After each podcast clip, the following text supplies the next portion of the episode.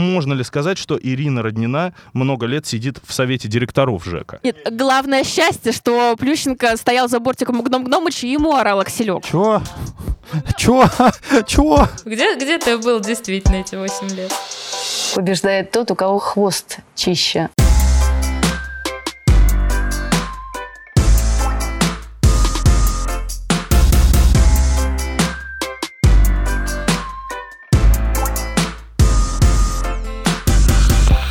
Всем привет! Это шоу «Чистый хвост», 103 выпуск. В студии я, шеф-редактор «Спорца» Павел Копачев. Со мной сегодня Полина Крутихина, Привет. Иван Кузнецов Здрасте. и Анастасия Жаворонкова. Всем привет. Итак, сегодня мы обсудим Гран-при в Казани, где случилось болезненное поражение Камилы Валиевой, четвертое место и очень э, спорное судейство. По крайней мере, так э, говорят э, в комментариях и так оценили многие специалисты. А, Что еще обсудим сегодня? Обсудим а, завершение карьеры нашей пары Евгении Тарасовой и Владимира Морозова. Обсудим а, победу, довольно-таки неожиданную, в мужском катании на этапе в Казани. И поговорим, наверное, еще про международные турниры и прекрасную фигуристку, бывшую фигуристку Ирину Константиновну Роднину, которая дала нашему фигурному катанию очень емкое определение. А, Вань, она сказала, что фигурное катание, наше гран-при, это первенство ЖЭКа. И ты, я точно знаю, с этим согласен. Э, Я согласен отчасти по посылу. Я не согласен с тем, что этот спикер должен так говорить. Это мы тоже обсудим на десерт, чтобы было интересно и тоже дискуссионно.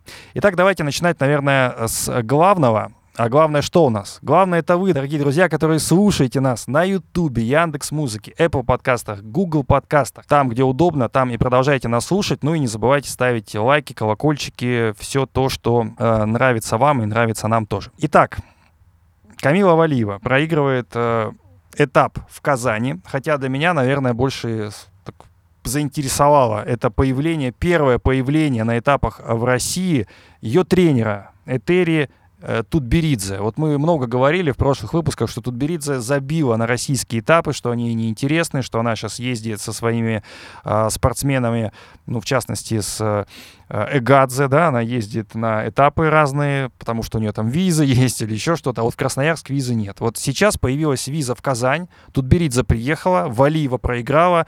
А, как это понимать? А можно сразу вопрос тебе задать? Ну, конечно, можно. Точнее, одно уточнение, один вопрос. Уточнение. Не мы говорили, а ты говорила. Мы с Настей как раз находили логичные аргументы, почему тут Бридзе не приезжает на некоторые этапы.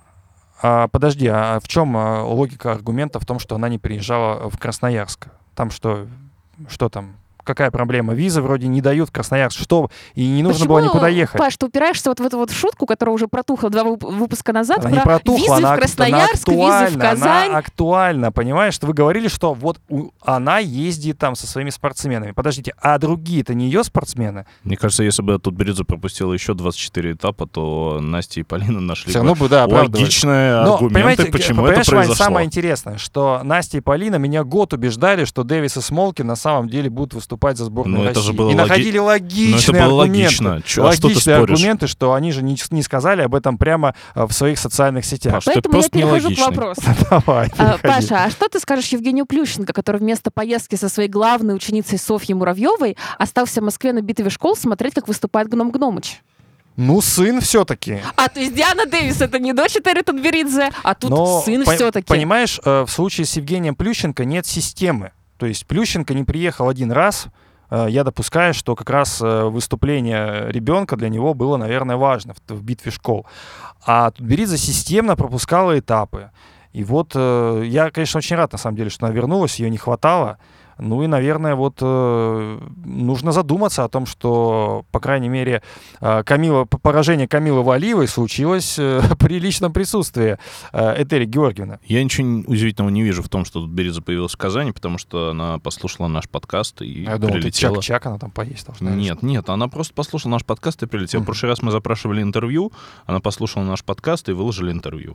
То есть если сейчас мы запросим там, допустим, первое место какой-нибудь фигуристки ее на следующем этапе, будет первое место. Кто- Ваня, а ты кто от можешь э, разбан для российского фигурного катания запросить, например, через наш подкаст? А зачем? Возвращение Михаила Калиды в фигурное катание, может быть, Возвращение запросишь? Михаила Калиды?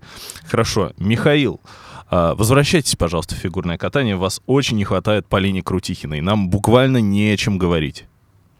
А, Без да- Михаила Калиды, в принципе, тем, ну, нет для дискуссий ни в одной сфере жизни. Друзья, давайте мы а, быстро на... расскажем вам, вдруг вы не смотрели, что же случилось с Валиевой на этапе в Казани. Ну, э, многие проблемы, э, собственно, были именно в э, произвольной программе, да, потому что она упала с четверного тулупа, э, сделала лишнюю секвенцию. Ну и, наверное, самое такое вот главное, это то, что она а, получила штраф за падение на хореосеквенции. И этого никто не ожидал. И об этом э, главный спор, да?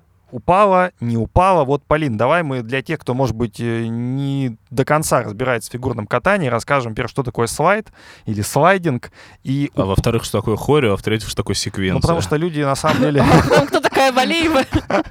ну, потому что люди на самом деле подумают, что слайд это слайд Ну, презентации. вот я, кстати, да, для меня слайд это все-таки в PowerPoint, а слайдинг это элемент. Да, давай, Но я знаю, давай что разграничим. используют и то, и то. давай разграничим эти понятия и вообще э, при- ну, главную дискуссию эту все-таки начнем. Упала или это так было задумано, потому что многие даже комментаторы сказали, что скорее всего это все так и было. Хотя у нас вышел э, замечательный текст на э, sports.ru, где показана как раз эта же хореосеквенция на контрольных прокатах и та хореосеквенция, за которую судьи дали балл штрафа вот на этапе в Казани. И совершенно очевидно, что они отличаются. И а, в Казани мы увидели вот потерю равновесия, и судьи, судьи, что для меня удивительно в этой ситуации, не то, что они дали, что это равновесие было потеряно, там это всякое бывает с кем угодно, да, и с Валиевой, может быть, и с э, другими чемпионами, а то, что судьи это не просто увидели, не просто заметили, но еще и выписали этот балл штрафа, то есть они не побоялись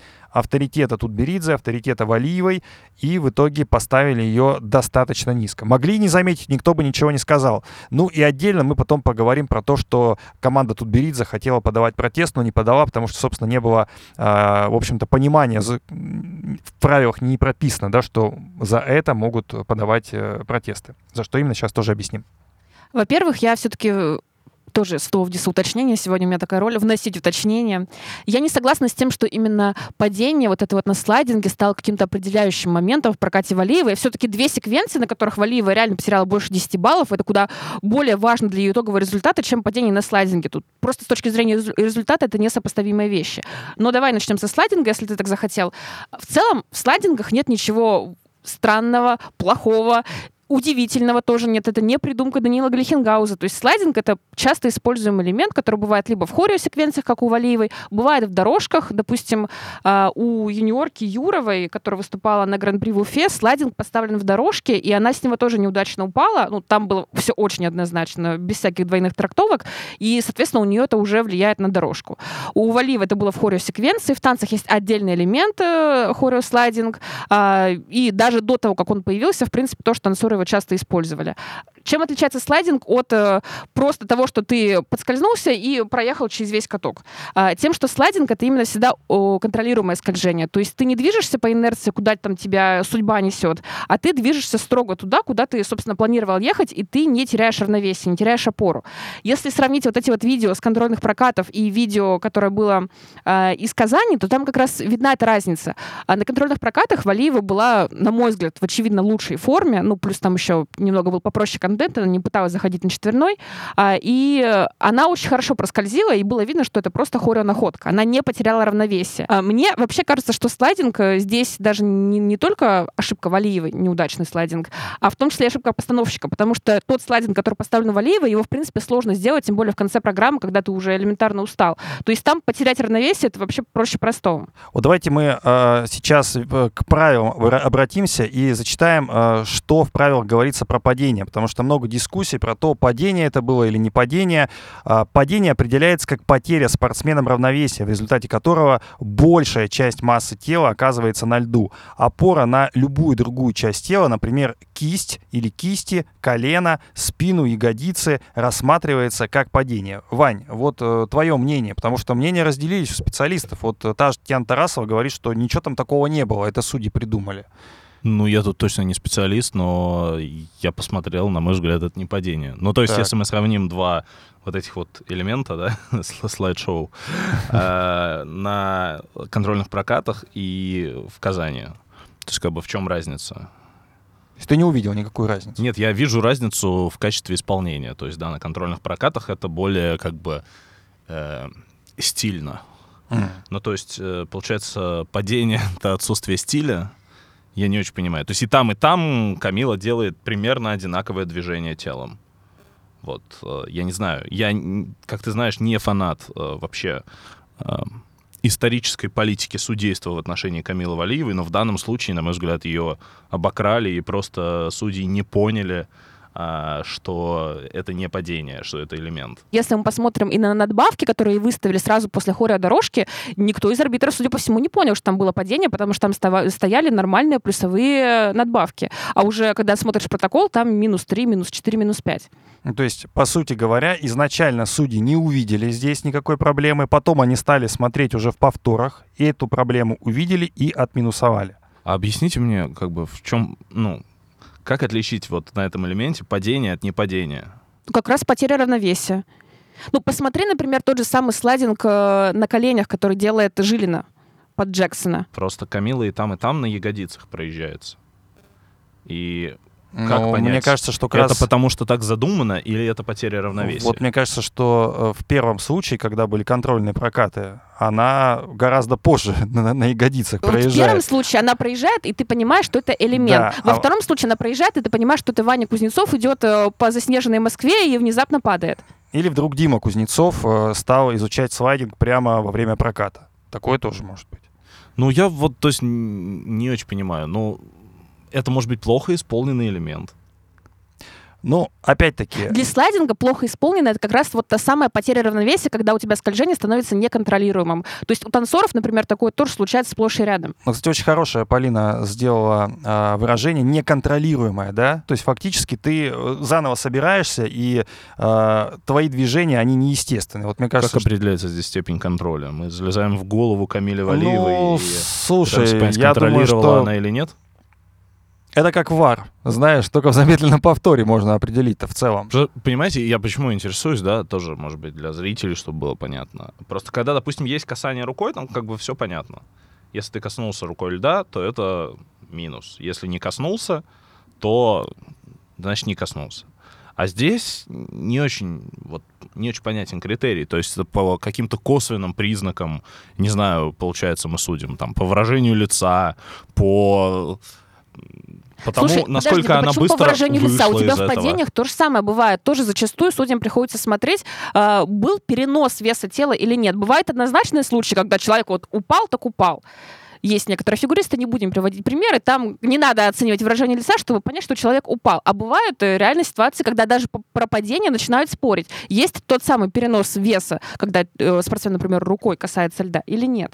Ну, то есть здесь, получается, она просто не, не, как бы не стильно вошла Да вот в это почему вот ты всё привязываешься вот к этому стильно-не стильно? Ты пересмотри еще раз два этих слайдинга с контрольных прокатов и сейчас, и тогда ты увидишь разницу. Ну, а давайте тогда спросим Настю, которая у нас э, до сих пор молчит, э, как же все-таки отличить эту самую хореодорожку нормальную, слайдинг нормальный, Стильную по выражению Вани. стильную, да, и ненормальную, то есть ту, которую судьи как раз заминусовали. Настя, э, ну, как специалист, объясни нам, объясни Ивану, объясни мне, объясни нашим слушателям, что все-таки там было не так. На контрольных прокатах, хотя и слайд был выполнен не прекрасно, но так или иначе было очень хорошо видно, что у него есть достаточно, достаточно продолжительный след, то есть а, есть четкая точка, когда Камила начинает движение, оно не куцая там, не в момент присела на лед и сразу вскочила. Плюс очень важно, у нее опора на лед идет на боковую поверхность бедра. То есть это не сесть и встать. Это нужно очень хорошо держать свое тело, контролировать это движение, в определенный момент его начать и закончить. А, То, что мы увидели в Казани, уже иначе совершенно выглядит. Они немножко поменяли программу, и она заходит на элемент совсем по-другому. Возможно, поэтому ей не хватило и времени, и после четверного попытки, которая у нее была в начале, она подустала, поэтому э, само движение выглядит как э, Камила садится на лед, понимает свою ошибку и вскакивает.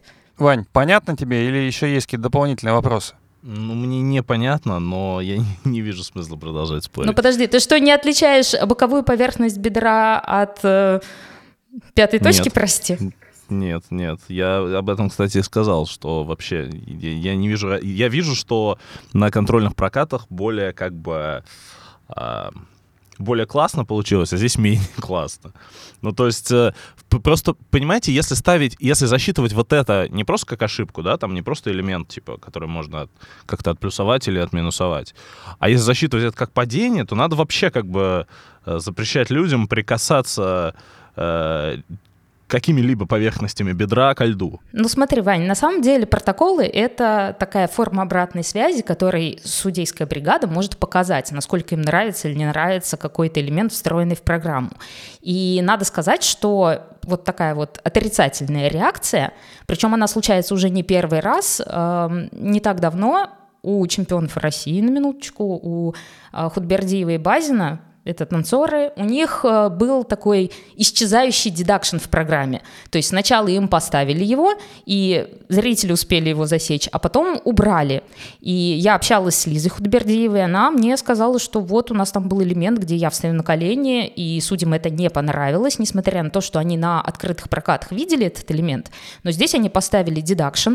Потом, правда, паре удалось защититься, и судейская бригада поменяла свое решение, но так или иначе судьи не в восторге. Они явно пытаются показать, что давайте вот без вот этих всех штучек, потому что это сложно оценивать, а, как понять, кого пошатнуло, кого не пошатнуло.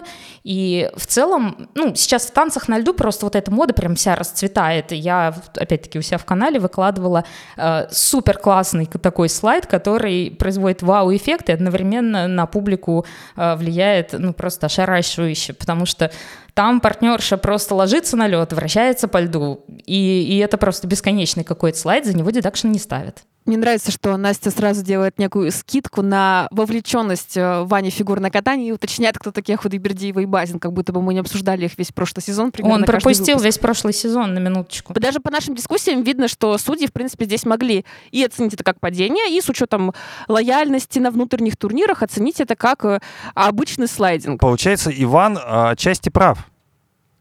Конечно. Даже Вот. Татьяна Анатольевна ведь на стороне Ивана.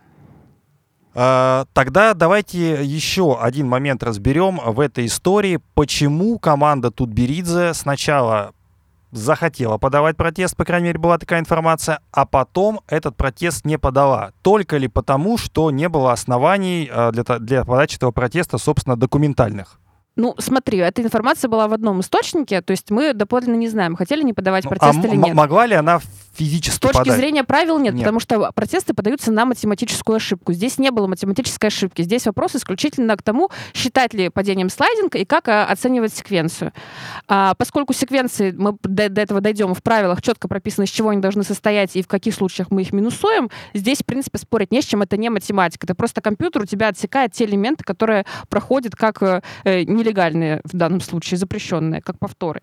А с секвенцией ты тоже спорить не можешь, потому что это уже с хореосеквенцией, в смысле. Это уже на усмотрение конкретных судей, конкретно тех бригады. Ты не можешь обжаловать саму по себе решение, только математику. Другое дело, что есть различные другие способы поменять протокол задним числом. Это делается по пункту 18.6 наших российских правил. Аналогично есть, в принципе, у СЮ. То есть здесь старший судья должен заявить о том, что было некое нарушение и успеть э, до объявления официальных результатов это пересмотреть. То есть мы это видели в этом сезоне, например, с э, юниоркой Приневой, причем аж целых два раза. Допустим, когда у нее э, не было обязательного акселя в программе, и этого никто не заметил, и программа это тоже не отсекла. Это было с Егором Рухиным, тоже на внутреннем турнире пару лет назад, когда ему не заметили четверной, посчитали его как тройной. Это было на уровне ISU вплоть даже до Олимпиады, допустим, у Турсенбаева Пхенчхане, когда ей не засчитали бонусную зону на каскаде и потом пересматривали. То есть такое бывает. Бывает не только в России, но не через протест. Ты сказала уже о том, что компоновка этой программы э, не совсем удачная. Вот можешь пояснить, в чем это неудача? Потому что все-таки, ну, неудача. Четвертое место Валиева второй раз э, за всю свою карьеру занимает. То есть это была Олимпиада, мы помним прекрасно. И вот сейчас четвертое место. Но на Олимпиаде хотя бы соперницы были, очевидно, ну, посерьезнее, чем сейчас. А, потому что проиграла-то Валиева Софье Муравьевой. А остальных, э, я думаю, многие-то вообще не знают. Поэтому это важный момент. Горбачеву, Садкову не знают. Ну, Горбачеву, да, Горбачеву теперь все знают. Про э, то, насколько неудачная или удачная компоновка программы Валиевой. Э, на мой взгляд, здесь есть два фактора. Первый фактор — это просто оценка самой дороговизны этой программы, оценка ее базовой стоимости. А у нее на контрольных прокатах был другой контент, это, естественно, совершенно нормально. Мы там видели и произвольно из Акселей у Туктамышевой Синицыной. То есть она там не пыталась заходить на четверной, э, но у нее был, например, каскад с солером. И, в принципе, она его всегда делала совершенно спокойно. Сейчас у нее каскада с солером не было. Непонятно почему. Может быть, ей что-то мешает в плане здоровья, потому что, на мой взгляд, она и в целом в прокате выглядела не совсем здоровой. То есть э, даже в дорожке, если мы посмотрим, она же там споткнулась, не в хоре дорожки, а в основной. А, и вообще было ощущение, что она в какой-то момент остановится и просто скажет, ты ладно, я домой, наверное, пойду. А, то есть э, если мы сравним, например, ее прокат по какой-то по, по уровню вовлеченности с прокатом год назад в Казани, когда она потом перепрыгивала еще четверной тулуп, и кто-то ее за это критиковал, а, то это вообще два совершенно разных человека как будто бы. То есть я бы здесь не исключала проблем со здоровьем. И плюс она в конце еще сделала тройной тулуп, хотя могла бы повторить луц, потому что у нее э, не было э, другого луца до этого, кроме секвенции. А, но окей, допустим, они сделали максимально дорогую программу, исходя из ее особенностей здоровья, формы на данный момент, хотя, на мой взгляд, если у тебя плохо с ногой или с чем-то еще, не, не делай квад. Просто откатай программу с тройными, как это сделала Муравьева. Там можно собрать э, нормальный дорогой набор и спокойно выигрывать секвенции... есть, получается, Полющенко поумнее, чем тут Беридзе. Ну, мы до этого дойдем. Может быть, mm-hmm. это был не Плющенко, который, как известно, был с Гном Гномычем, а Михайлов. А, про секвенции. Это интересный момент, потому что, в принципе, секвенции, они же только с прошлого сезона стали э, настолько же дорогими, насколько каскады. Раньше они имели сниженную базовую стоимость, и поэтому э, их использовали только если у тебя какие-то проблемы с каскадами 3.3. Допустим, ту же самую Туктамышеву часто критиковали, что вот у нее нет нормального каскада 3.3, ну, у нее он был, иногда пропадал, а она делает секвенцию, значит, она какая-то не такая, из другого поколения, вообще динозавра. Сейчас, когда секвенции стали нормальными по стоимости, их стали использовать и Шомауна, а, и та же самая Валиева в прошлом сезоне их прыгала, и Петросян их делает. То есть люди, которые, в принципе, могут себе позволить составлять контент практически любой сложности. А, но две секвенции прямо запрещены правилами. Это не какая-то там сложная трактовка, интерпретация. Здесь не нужно никаких разъяснений свыше. Ты просто открываешь правила, хоть ISU, хоть внутренних наших турниров, и читаешь там, что э, более одной секвенции делать запрещено. То есть каскада 3, из них э, можно сделать два обычных каскада и сделать одну секвенцию. Соответственно, э, здесь самый интересный момент с тем, как ее правильно оценивать, если уж она сделана повторная секвенция, потому что э, мне сначала даже в голову не пришли какие-то аналогичные ситуации, когда спортсмены попадали в такую историю. Ну, наверное, именно потому, что раньше никто даже не пытался делать э, две секвенции сразу. Просто это было невыгодно. А, и подписчики моего канала прислали пару протоколов, когда была похожая история. Причем, что интересно, один из таких разов был у Даниэля Грасселя, но до его перехода к Этери. Это было на чемпионате Италии, который он тоже сенсационно провалил, став там четвертым. А это еще сложнее, чем стать четвертой на э, Гран-при в Казани. У него тоже было как раз две секвенции, но это не было поставлено, он просто, ну, ошибся, увлекся прокатом и, соответственно, начал там делать не то. У Валеевой секвенции две сразу были в заявке. Вот это, конечно, интересный момент, потому что если открыть запланированный контент э, на канале Федерации, а, они выкладывают как раз накануне, то там есть комментарий болельщицы. Он написан, получается, почти за сутки до произвольной программы. А разве можно делать две секвенции? Там не будет штрафа. Ну, ей, понятно, никто не ответил, потому что СММщик Федерации, ему, в принципе, наплевать, можно две секвенции делать или нет, и кто такая Валиева. А, но и любопытно, что болельщики это заметили. А вот тут Беридзе это увидела только в протоколе.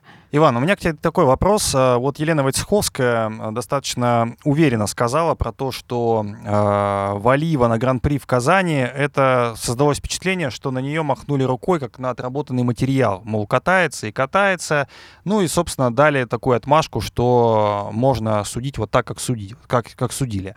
А, тебе как кажется, вот четвертое место Валиевой, само по себе сенсация, да, а, это даст какой-то вообще интерес к нашему гран-при и вообще приведет ли это к какому-то такому более серьезному, что ли, обсуждению, может быть, наоборот, к серьезной конкуренции здесь вот на, на этапах? Я просто не очень... Мне кажется, что это немножко конспирология, что кто-то дал отмашку. А, Ну, как бы, если бы Валиева с идеальным прокатом, Мне кажется, в фигурном катании процентов 80 — это конспирология. ну, конечно. А если бы Валиева с идеальным прокатом проиграла бы идеальному прокату Муравьевой, например, то вот это можно было бы порассуждать, да, это вот интересно, как бы, с чего такой сдвиг. А, то есть как в свое время, а, ну или не хотя бы не с идеальным, но близким, да, к идеальному. То есть помнишь, в свое время было, а, было несколько историй, когда Загитова в, по-моему, начале 2020 года или 19 я могу сейчас путать, ну где-то 19-20, вот она начала проигрывать а, В Тащака. 20-м она уже не могла местах. проигрывать, потому что она в декабре А, да. 19-го приостановилась. Все так, все так, постпобедный на чемпионате мира, да. А, ну, значит, в 19-м, да, вот когда появились Тащака, и вот она начала им проигрывать, и вот там вот было интересно, конечно, вот это все обмусолить, то есть участвовали а, некий судья Принц а, в заговоре против а, российского фигурного катания, когда а, засудил там Загитову и так далее. А сейчас я не знаю, о чем рассуждать. Ну, то есть, э, ну да, Валиевой за грязный прокат дали не супер много. Ну, если у нас теперь это считается сенсацией, то, ну, ну хорошо. Но погоди, Иван, тут э, вообще вся конспирологическая вот эта теория от Елены Сергеевны, она выглядит совсем иначе. Она говорит о том, что э, если бы судьи хотели отсудить Валиеву лояльно, они могли легко бы не заметить вот тот самый слайдинг, о котором мы тут так раз- э, долго разговаривали. И это позволило им не ставить второй дедакшн, а значит повысить компоненты Валиевой и в этом случае вывести ее на второе место.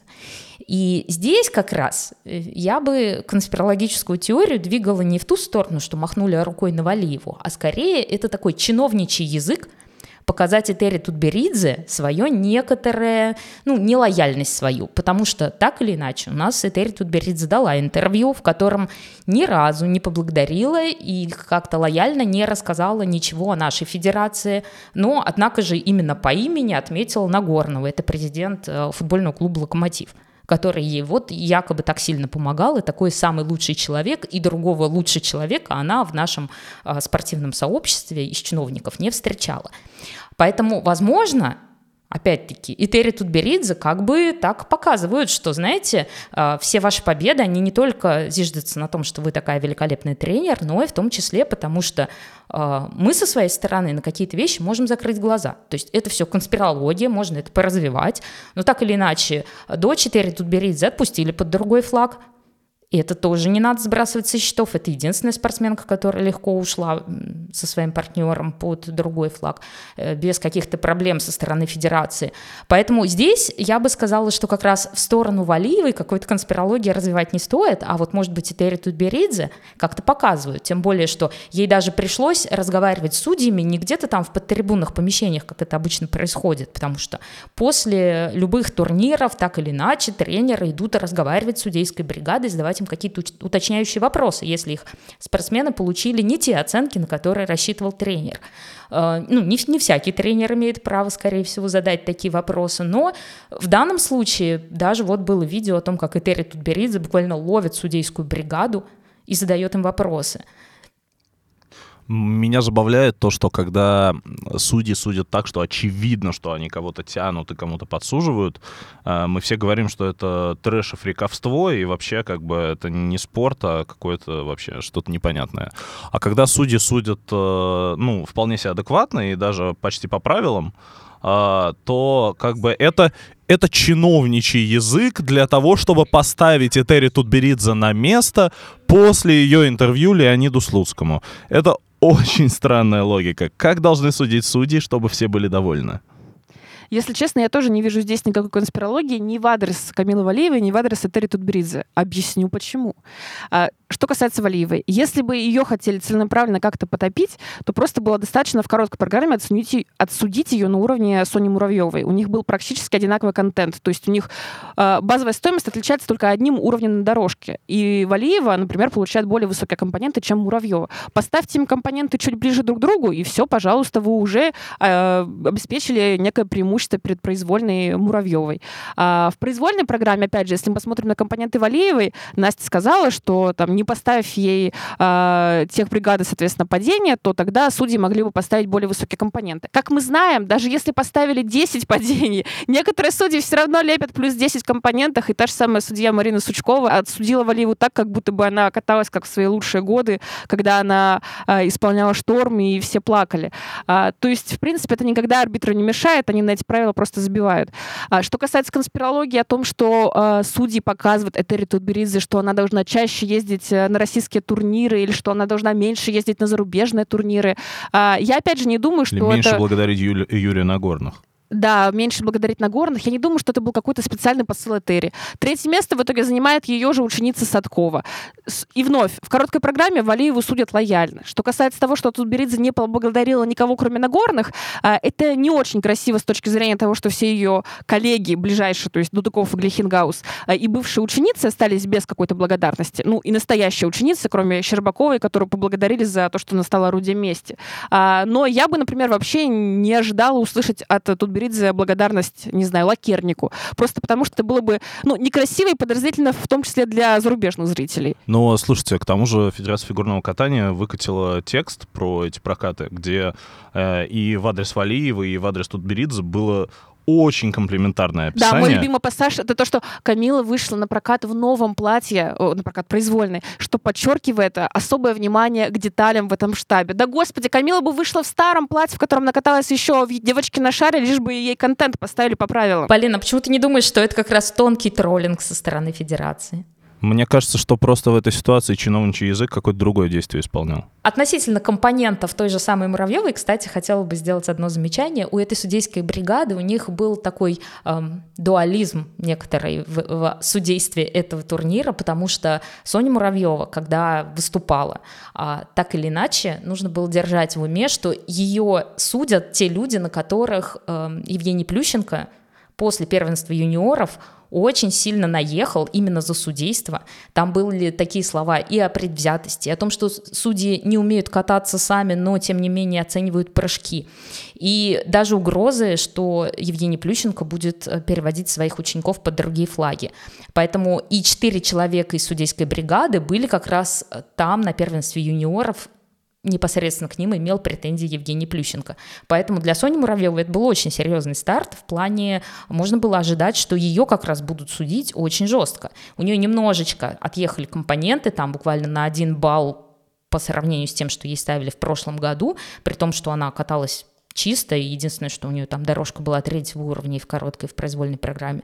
Но так или иначе, это было рискованно. Могли быть оценки значительно хуже, просто за счет того, что судьи много помнят. В случае с Муравьевой, мне кажется, что ей крайне повезло с контентом, который в итоге они оставили вместе с Михайловым. Я не знаю, если бы поехал Плющенко, погнал бы он ее на «Акселек, давай Акселек!» или нет, я не удивлюсь, что, что он бы ее погнал, она бы в итоге «Акселек!» сорвала и оказалась бы где-то в районе Валиевой. То есть ты хочешь сказать, что главная проблема Муравьевой — это ее тренер? Главное счастье, что Плющенко стоял за бортиком Гном Гномыч, ему орал Акселек. Да, я согласна с Полиной. Мне кажется, здесь э, Михайлов э, принял решение поберечь спортсменку, не рисковать, потому что э, и заявляя контент с тройным акселем, они заодно посмотрели, что непосредственно исполняют на тренировках э, остальные спортсменки, то есть какие они свои запасные варианты пробуют, рассчитывая, что у них будет соперница с тройным акселем. Но в то же время перестраховались и в короткой программе удачно выступили с двойным акселем, после чего э, в сильной разминке произвольной программы они уже выходили после всех попыток четверных Сальховов, Тулупов и так далее, ну, до Валиевой Камилы, но так или иначе они уже понимали, имеет смысл уже рисковать на этот тройной аксель заходить, или он действительно лишний, и даже без него Софья будет на пьедестале. Паша, ты вот э, до подкаста мне сказал, что Муравьева скучная фигуристка. А почему ты так считаешь? Объясни, А, пожалуйста. давай Почему немного- именно ей ты решил выдвинуть эту претензию? Подожди, а, а- То есть а ты есть, наблю- а ты есть наб- прям для у тебя эталон ск- скукоты? Ну, ты э, знаком, например, с творчеством таких замечательных людей, как Соня Константинова Или Станислава Константинова. Объединил Константинова и Самодурова в одного Или- человека. Или Да. Акатьеву. Ну, конечно, я хотел еще сказать про Соню Самодурову, про Машу Сацкову. Ну, как бы ты много чего видел. А Почему у тебя Муравьева скучная?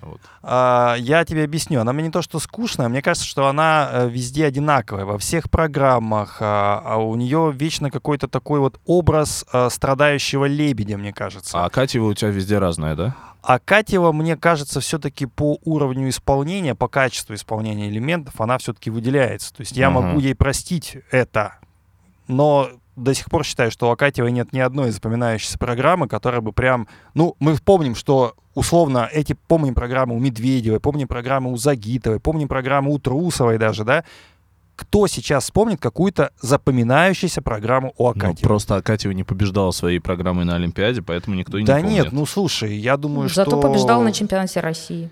Зато побежал на чемпионате. Ну, чемпионат России, это, конечно, большой турнир сейчас. Нет, ну я согласна с Ваней. То есть программе в том числе придает значимость какой-то важный турнир. У тебя появляется дополнительная Но ассоциация. я тебя тоже спрошу, Полин, а вот э, тебе кажется, что а, э, Муравьева всегда одинаковая? Или я ошибаюсь? Вот она, она всегда прям разная. Мне кажется, что с точки зрения хореографии, с точки зрения постановок, с точки зрения даже выражения эмоций, я всегда вижу одно и то же лицо. Она мне не кажется скучной, но она действительно, мне кажется, одинаковой.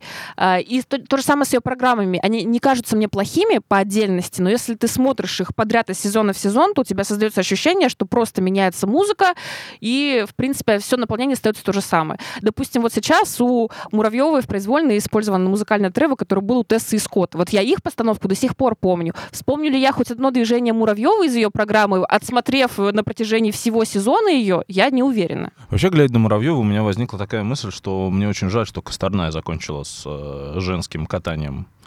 Потому что... ну, Начни я- смотреть пары. Тебе не пон- понравится. Я- нет, я... Хватит слушай, ревновать. Я просто не понимаю, от чего она бежала. Ну, то есть вот... Она что- когда бежала, она соревновалась не с Муравьевой, ну, с ней тоже, но в меньшей степени. Она соревновалась с Трусовой с пятью квадами, с Щербаковой с двумя квадами, с Туктамышевой. У Косторной была такая конкретная очень претензия к женской одиночке. А, Ее текущие кондиции не позволяют ей выкатывать э, там то количество прыжковых элементов, которые нужно показывать в произвольной программе. Поэтому Да она, она просто- очень четко отвечает на вопрос, что вот для такого я тренироваться уже не могу. Парное катание мне подходит больше. Ну вот, э, вот вчера мы видели э, вот этот этап. Да, вот кого там не могла обыграть Косторная. Даже без ее акселька. Как бы Мы просто кого? не знаем, как бы она откаталась. Может быть, она также с, с таким же трудом докатывала бы, как и Камила Валеева. Но я хочу сказать про программы а, Софьи Муравьевой. А, на самом деле, я не хочу назвать их скучными, а, но вот то однообразие, о котором говорит Полина, это скорее, мне кажется, тренерский штаб никак не хочет пойти в классику. То есть они как-то пытаются эксплуатировать образ вот этих вот популярных лирических песен, в то время как э, любая популярная музыка, она грешит э, стабильным ритмом. В то время как вот если мы вспомним открытый прокат, у нас там в короткой программе была единственная девочка с классикой. Это Ксения Синицына. Она выступала под Ноктюрн. Там очень сложный ритм, очень требовательный, очень много разных классных музыкальных ам, акцентов, которые можно интересно обыгрывать в хореографии. Когда у тебя ритм постоянный, как у Софьи, то ты просто становишься заложником того, что тебе нужно отрабатывать и отрабатывать какие-то паттерны, и это не запоминается публикой. Поэтому мне кажется, что здесь вот у Софьи, если ее будут двигать куда-то в больше в такую, в супер мощную классику какую-то известную, то ее образы станут ярче. Но почему-то пока тренерский штаб к этому не готов. Возможно, тут есть один момент такой, что когда ты всегда в роли догоняющего, тебе некогда экспериментировать с образами, и тебе всегда нужно бороться за то, чтобы хоть хотя бы попасть на пьедестал. И ты уже не можешь выбирать что-то рискованное для себя. Завершая разговор про девчонок, я уцеплюсь за фразу Насти про музыку. Садкова, у нее же очень необычный музыкальный выбор. Вот про ее программу ты точно скажешь, что ты про них помнишь, потому что у нее Венессенс короткая, и у нее Адель в произвольной. А, у меня есть, конечно, некоторые вопросы к тому, что Садкова, значит, катает э, а, этот финальный кусок э, своей произвольной под роль Deep. То есть, это, по идее, это грустная песня, это драматичный клип, там вот... Ну, и заметь, Садкова ничего не помним выигрывала, но программа то есть сцену из сплетницы понятно. под эту музыку с э, Чаком и Блэр. А, а тут э, Даша катается с такой очаровательной улыбкой, как будто бы она только что будто выиграла в лотерею, как будто бы она уже знает, что она взяла эту медаль, вырвала ее у Камилы Валеевой. То есть некий диссонанс, конечно, здесь у меня есть, но я отмечу, что я рада, что Данил Глихенгаус открыл какую-то другую часть своей фонотеки и ушел вот от этой не- неоклассики в сторону того, что он слушает в машине обычно. Да, но, к сожалению, Даниил Глихенгаус не нашел новых движений, потому что у Садковой в обеих программах, кроме того, что вот не совпадает эмоция и стиль музыки, она делает колесо. И там, и там. То есть, как бы, э, если ты не поставил какую-то классную идею, э, спортсменке не объяснил ее так, чтобы она и эмоции отыгрывала то, что она катается, ну хотя бы вложись в классную хореографию, но и там, и тут колесо. Друзья, напоминаю, что слушать нас можно не только на Ютубе, но и на Яндекс Музыке, Google подкасты, Apple подкасты. Везде вам рады. Вань, э, я, честно говоря, э, открыл для себя новую фамилию в э, нашем фигурном катании. Вот не знаю, как, как ты. Понятно, что у девчонок бесполезно спрашивать. Иван, Дикиджи, Дикиджи, вот э, знал ли ты о нем хоть что-то? Почему я не знаю, как пр- правильно его фамилия произносится? Потому что комментатор Гришин э, говорит Дикиджи, а Полина говорит Дикиджи. Я не знаю, кому верить. Я Мне говорю ка- Дикиджи. Я Дикиджи. Да, господи, что такое? Просто он должен, он должен как Подловили, подловили, подловили Паш, девчонку. он должен как ангелопола заставить кого-нибудь подписать контракт, ему сразу выучим, где ставится ударение в этой Ангелопол фамилии. или ангелопол? У меня всегда был Ангелопол. ангелопол, а он ангелопол. Если я говорю Дикиджи, значит он Дикиджи. Я посмотрел его произвольную программу, произвольную. Э, Я не смог заставить себя посмотреть его короткую программу, извините, пожалуйста. А, э, Ну, что-то вообще никак. Давайте следующую тему. Подождите. Или у вас Нет, есть ну что подожди, сказать? кстати, вот я здесь с вами соглашусь. А, прыжки у спортсмена отличные. Но меня очень удивило, если у тебя практически миллион подписчиков в ТикТоке, где ты просто бесконечно, классно, очень танцуешь и двигаешься, то где же все это в программах? Я ожидала какие-то растанцовки, как у Нейтана Чена, но не меньше. Но вместо современной хореографии я вижу только непосредственно хорошо э, по, так сказать, текстбуку, как это называется, исполненные прыжки, э, четверной луз, четверной сальхов, все прекрасно, но при всем при этом нет никакой вот этой хореографии современной, на которую ты как бы можешь зацепиться. Но, Настюх, я сейчас у Полины спрошу, но мне кажется, здесь ответ очевиден, потому что э, Дикий Джи, он же воспитанник питерской школы Мишина, и вот я не помню, чтобы питерская школа Мишина нам поставляла Ну, какую-то глобальную хореографию. Воспитанник Татаурова, который Да, Олег Татауров, тот самый человек, который один из, кстати, первых учеников Мишина, он выступал вместе с Алексеем Урмановым на Олимпийских играх и занимал там, по-моему, 11 место. Полин, ну а ты что скажешь про Дикиджи и про то, что Мишинская школа, она, в общем-то, далека от хореографии? Пускай даже это не сам Мишин тренирует, а Татауров. Слушай, ну я не фанатка тоже хореографии э, Дики Джи. Или Дики- Называй его Владислав. Джи. Джи, не путай меня. А, звезды ТикТока, короче, потому что вот эти танцы его, которые он в конце делает, как его такой фирменный знак, это да, это я запоминаю. Все, что происходит у него внутри программы, если честно, напоминает мне чуть улучшенную версию Александра Самарина. То есть тоже чувак делает классный четверной луц, и Ну, после этого дальше он бредет от, прыжка, от прыжка к прыжку, он делает это на данном этапе стабильнее, чем Александр. Ну, мы посмотрим на Самарина на следующем этапе, может быть, он там тряхнет стариной. А, но в целом, с точки зрения хореографии, мне смотреть даже на того же Семененко, который тоже не бог э, в данной сфере, намного интереснее. Ну, слушай, 19 лет. Не бог в данной сфере. Вот это э, новый, новый парад корректных приговоров Ну, от Полины. Давайте мы все-таки скажем что-то хорошее про парня. Во-первых, то, что ему 19, то, что он впервые выиграл гран-при, опередил не кого-нибудь, а чемпиона России Семененко И- не, на, бал, не на 2, На на 20. И я больше скажу в короткой, по сути, он тоже должен был его опережать, потому что я делаю у себя на канале сравнение. Того, как оценивали четверной Сальхов э, Дики... Да что ж такое? Эта фамилия просто еще хуже, чем Ангелопол. Четверного Сальхова Владислава и четверного Сальхова Евгения, но не Плющенко. Классно, вот, классно, Ев- классно, классно. Евгений Семененко делает четверной Сальхов на руку, и некоторые судьи ставят ему за это плюс два. А, а э, Ди- Дики Джи делает четверной Сальхов э, отлично, как ты выразился, или Настя выразилась, по текстбуку, а, и получает за него те же самые плюс два. Кстати говоря, есть объяснение, почему, возможно, его прыжки настолько техничные. А, Дело в том, что он тренирует, и это уже у нас второй фигурист, который выигрывает э, медаль на Гран-при, при этом уйдя в тренерство после своей точнее как, совмещают тренерство со своей основной соревновательной карьерой. Роман Савосин же занимается тем же самым. И на самом деле это действительно очень влияет на спортсменов. Они значительно лучше и внимательнее становятся к своим заходам на прыжки, выездам, а, лучше тренируют крутку и так далее, именно когда они объясняют это своим ученикам, потому что ты насмотришься на чужие ошибки – и начинаешь контролировать себя. Меня очень напрягло то, как разваливается программа у Евгения Семененко, когда он начинает в ней ошибаться буквально с первых же прыжков.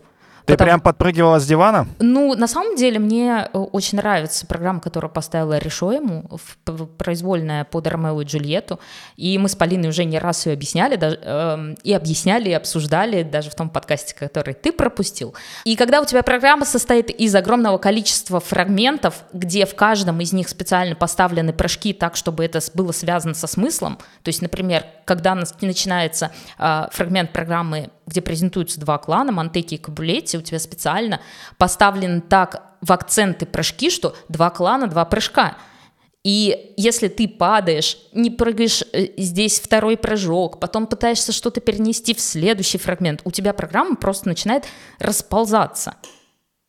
Видишь, я даже сейчас занервничал. Нет, кстати, это интересная мысль. То есть, иными словами, ты хотел сказать, что когда ты э, в важном моменте программы не исполняешь прыжок, ты превращаешься что, в Ромео, каледу. Ромео умер досрочно, я думаю, что здесь имеется в виду это. Галопом дальше движемся. У нас э, следующая тема. Много сегодня хочется обсудить, а времени, времени структурно мало. Итак, э, Евгения Тарасова, Владимир Морозов, наша одна из лучших, наверное, пар э, с времен волосожара Транькова. По крайней мере, вот такую идею задвинул Иван перед подкастом подкастом, и я с ним согласен. А я сразу возражу, что это столбовый Климов. А, ну, возразишь чуть попозже. В, а, в итоге они завершили карьеру. А, я объясню, почему для меня Тарасовый и Морозов одна из лучших пар. Во-первых, если даже сравнивать со Столбовой и Климовым, они прошли гораздо больший путь с разными тренерами.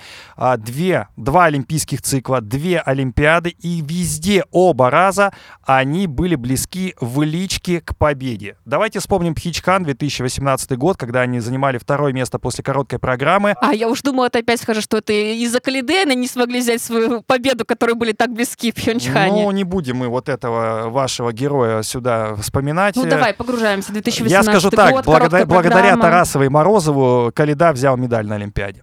А, так вот, Это Тогда хорошо. они были в личке э, вторыми после короткой и запросто могли брать любую медаль, в том числе золото. Но ну, вы вспомните, Шалковы с э, э, Савченко с четвертого места поднялись. Да, только Шалкова там не было, он уже на пенсии был 4 года. Массо, как. Массо, Массо, Массо и... Э, партнер, партнер Савченко посветлел в том Друзья, да. Немного расизма в нашем подкасте. А твоей шутки нет. А, так вот, а, они были в итоге четвертыми. Ну и в Пекине мы вспоминаем тоже меньше балла. Ну там вообще какие-то крохи не хватило им для того, чтобы опередить э, китайцев. Наверное, если бы Олимпиада была не в Китае, то Тарасов и Морозов выиграли бы золото. Мне так до сих пор кажется.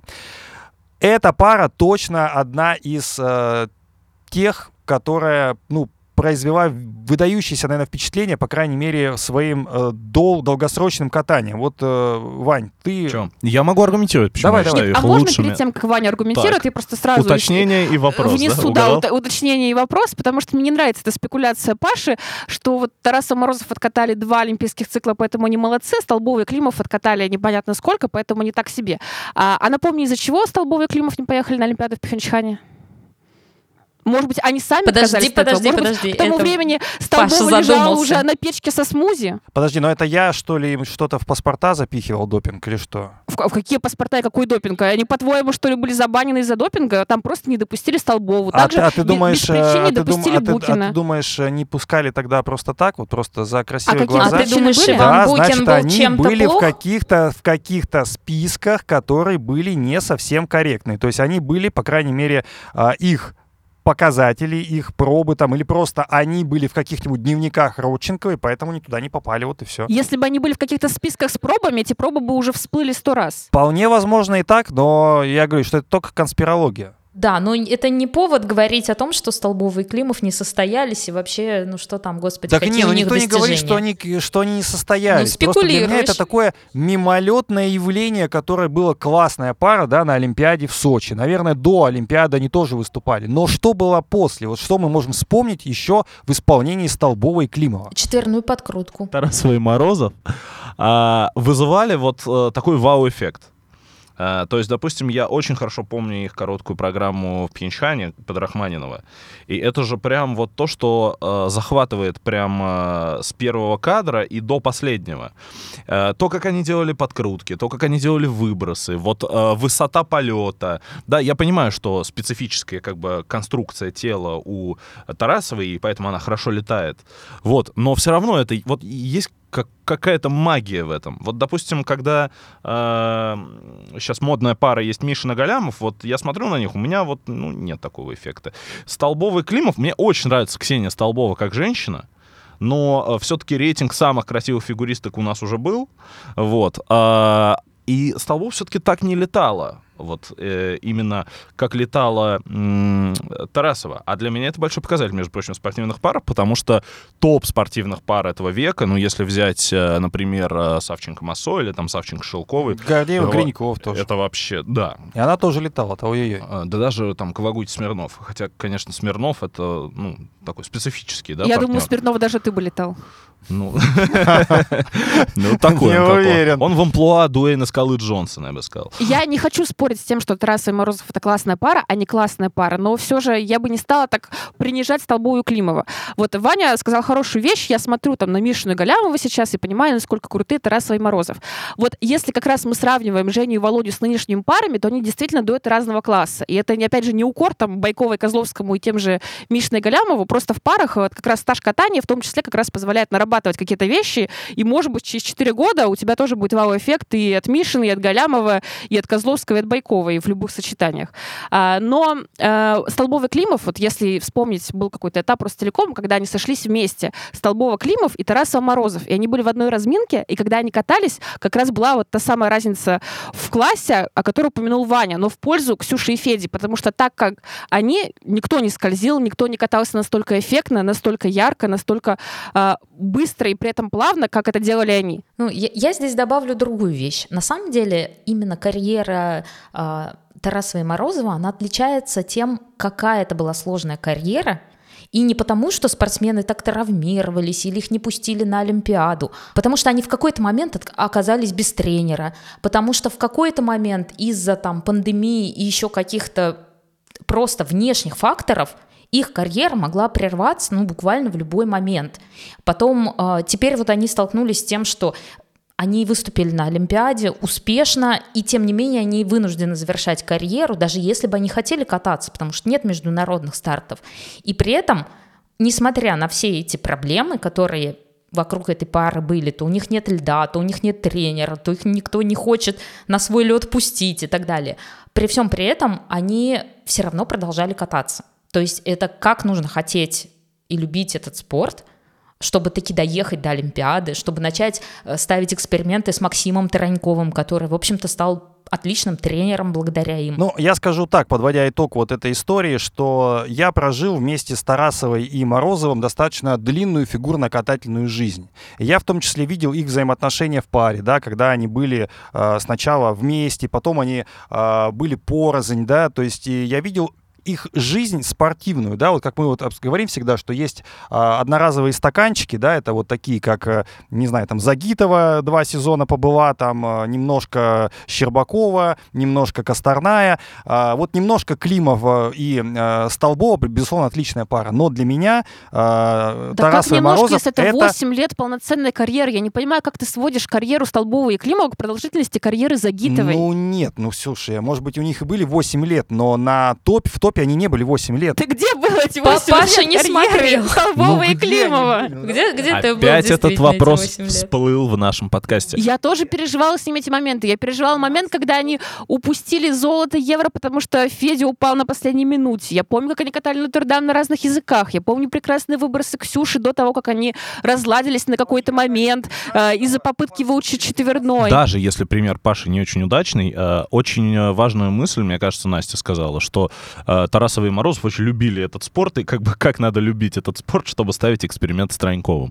Вот, а, это, это интересная мысль, да, но а, на самом деле вот этой любви к спорту, да, и желание жить, несмотря в нем, несмотря ни на что, несмотря а, на то, что ты, возможно, как бы уже там не выигрываешь, там а, куча проблем и так далее, вы расстались там, ну и так далее. Это вот то качество, которого очень сейчас не хватает э, многим современным фигуристам, фигуристкам. Да, не хватает в танцах на льду, не хватает в женском одиночном катании, вот этим всем не нагулявшимся детям, для которых Ну да. э, попробовать рэп важнее, чем э, покататься еще два сезона и не позанимать первое место. Вот, э, ну, как бы за это респект. И в этом смысле, как бы, Тарасов и Морозов, они из такой, из породы еще тех спортсменов, которые шли в фигурное катание, ну, не потому что родители привели к секцию, в секцию, а я должна быть послушной и как бы, ну, на Олимпиаде там что-нибудь, то самое, Мне пятое, нравится, что десятое. Ваня вряд ли смотрел, смотрел прокат Мишина и Галямова, хотя он был классным, кстати, на этом этапе, но он прочитал, что Галямов хотел попробовать себя в хип-хопе. Но я все-таки Я скажу... вообще не... А я отсылка к попробовать рэп, Нет. это, это было- Да, А я конечно, к Загитовой. Ну, на конечно, к? Загитовой. Или на Ковтуна? Полин, Нет, я, правильно? слушайте, против Мишина и Галямова вообще ничего не имею и желаю им как бы долгой карьеры. А, в рэпе? ну, ну, можно и в рэпе. А, я к тому, что, мне кажется, вот э, большие спортсмены раньше, короче, больше любили фигурное катание, как будто. Нет такого ощущения? Да вот есть, вот смотри, я вот, а, на самом деле у нас спорт дурацкий, потому что по большому счету э, Столбова и Климов это не совсем, реализов... не совсем реализовавшаяся пара по разным причинам, да, это в том числе и травма партнерши, это же тоже, это тоже причина, но э, я вот сейчас специально про, прогуглил, три чемпионата мира было у Столбова и Климова и шесть у Тарасовой и Морозовой, и даже, ну и по Олимпиадам, соответственно, то есть в два раза больше путь прошли э, Женя с Вовой, и поэтому, наверное, и они так и запомнились, при этом никто не пытается принижать достижения а, как раз а, Столбова и Климова. Сейчас должна быть хорошая подводка к нашей последней теме для обсуждения, потому что здесь были упомянуты чемпионы прошлых лет, которые любили фигурное катание больше, чем нынешние. Ой, как хорошо подвела-то, да. Конечно, мы должны обсудить, я считаю, э, первенство Жека. Мы его А, обсуждали предыдущий час, друзья, если верить э, Ирине Родниной. Ирина Роднина а, сказала такую интересную вещь. Я а, сейчас дословно, дословно вам зачитаю Я надеюсь, ты будешь читать это стоя. Итак, цитата. «Я не смотрю первенство Жека», сказала Роднина на вопрос корреспондента о том, как она относится к Гран-при России, смотрела ли она вот прокаты Валивой. «Мне, участницы 10 чемпионатов мира и трех Олимпиад, ну, не сказала она, сколько чемпионат Европы еще участвовала и выиграла, смотреть Гран-при, где только россияне, нет интереса». Получается вывод... Интересно, а здесь есть какие-то гран-при сейчас э, в 2023 году, где и россияне, и не россияне? Можно было бы еще смотреть по работе, сказала Ирина Константиновна, но я за это не отвечаю. Меня это не волнует. Слушай, Паш, ну может быть это намек, что она очень не против, если пригласят ее, например, комментировать фигурное катание. Вот Миша Калидан, например, не смотрел фигурное катание, а его пригласили комментировать, и теперь смотрит. Неуместно в случае с Родниной высказывание звучит именно от нее. Почему? Потому что, вот, я- допустим, я как зритель, да, или там как человек, который пишет колонки, или вот ты, или Полина, кто, Настя, кто угодно, могут сказать, что, ну, что, честно говоря, вот это кино ваш гов, говнище, конечно, вообще, вот. Хотелось бы что-то нормальное, какой-то блокбастер, тут наснимали вот это мы можем, да, со зрительской как бы, точки зрения оценить, что, может быть, там, международные соревнования, они более успешны. Я понимаю, на что намекает Ирина Роднина, на то, что как бы она выигрывала на другом уровне, и соревнования были как бы немножко более напряженными, чем сейчас очередной там э- этап э, Гран-при, который даже, как выяснилось, не ведет ни к какому финалу. Но у меня как бы два уточняющих вопроса к э, Ирине Родниной. А, Значит, получается, если ну, Гран-при России это первенство Жека, то хотелось бы спросить, э, кто конкретно из текущих российских спортсменов, Оправдал? которые, которые участвуют в этом первенстве ЖЭКа и не могут участвовать на других соревнованиях, виноват в том, что а, они участвуют именно здесь. И как бы что случилось если кто-то из них виноват. Вот. И второй уточняющий вопрос к Ирине Родниной у меня э, Как следующий. депутату Госдумы ты имеешь в виду? Э, да вообще Вопрос. в целом. Как, Вообще в как целом. человеку. То есть если Гран-при России это первенство ЖЭКа, можно ли сказать, что Ирина Роднина много лет сидит в совете директоров ЖЭКа? Ну, мне кажется, само высказывание некрасивое, немножко вот я вообще не люблю, когда... Оно некрасивое с точки зрения бывшей фигуристки, потому что, Да. ну, чем Мишина глобально хуже молодой родниной?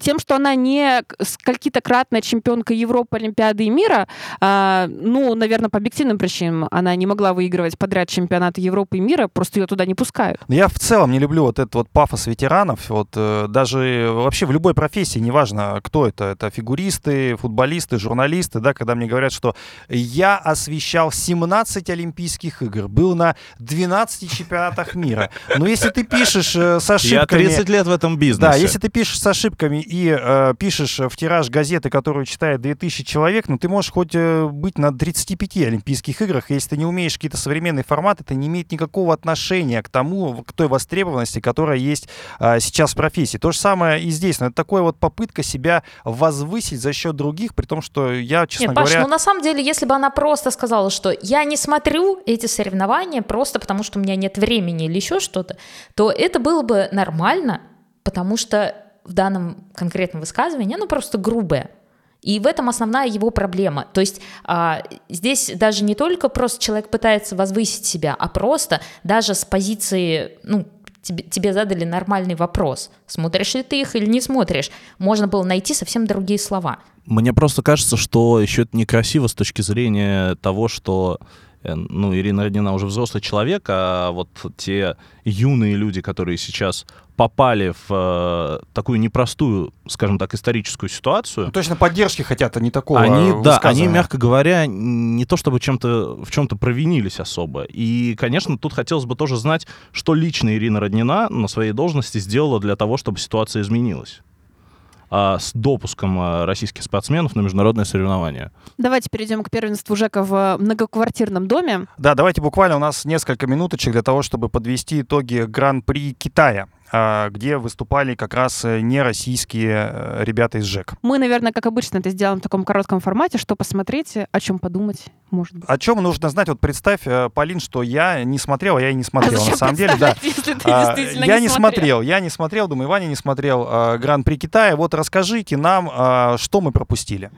Вы пропустили, что Фа снова выиграл этап Гран-при, теперь выходит в финал просто абсолютным чемпионом всего. Он снова сделал Молодец. сальто, он снова выглядел так, как будто бы а, он использовал все энерджайзеры в этом мире, А, ну, по крайней мере, те, которые больше не поставляются в Россию.